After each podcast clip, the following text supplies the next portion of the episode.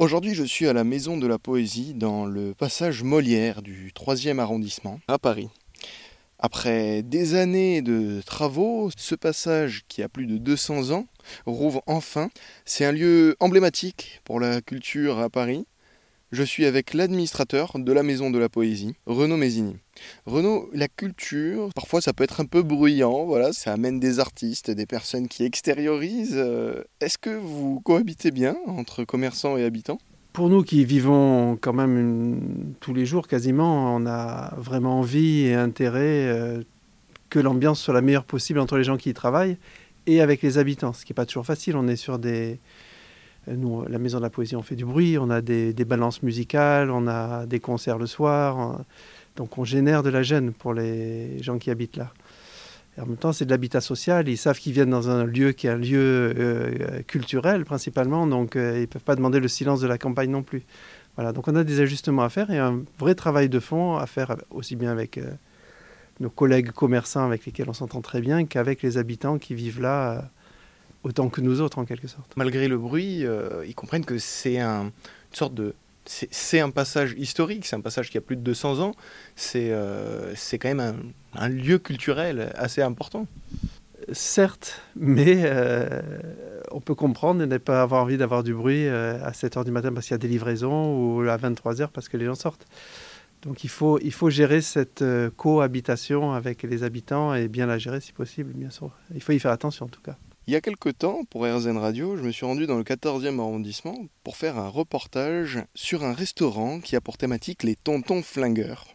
Et le gérant du restaurant Les Tontons affirme qu'il y a bien un esprit, une identité propre à chaque arrondissement de Paris. Pas seulement qu'à Paris même, mais à travers chaque arrondissement, il y a une sorte d'identité. Est-ce que vous confirmez? Tout cas, on peut confirmer pour le troisième, qui est un quartier... Euh, historique, euh, assez cossu maintenant. Euh, c'était il y a 60 ans, c'était un, lieu assez pauvre de Paris. Maintenant, c'est un peu le lieu, euh, un, des lieux un peu riches de Paris. C'est un lieu extrêmement populeux, avec Beaubourg à côté. On a vraiment, il est rare d'avoir moins de 1000 personnes sous les yeux dans ce quartier, en quelque sorte. Sans parler de la rue des Francs-Bourgeois, etc.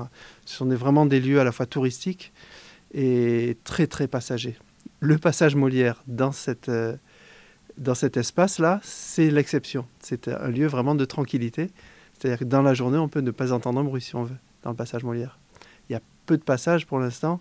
C'est pas connecté à tout ce, quartier parisien. Et ça reste pourtant du, Paris historique, euh, euh, vraiment en plus très joliment refait. Donc on est dans cette un Paris presque du, du 19e siècle, en quelque sorte, architecturalement parlant. Et culturellement Alors, il y avait cette, ce théâtre qui s'est appelé Théâtre Molière. On ne sait pas si Molière y a joué, mais enfin, c'est un théâtre de...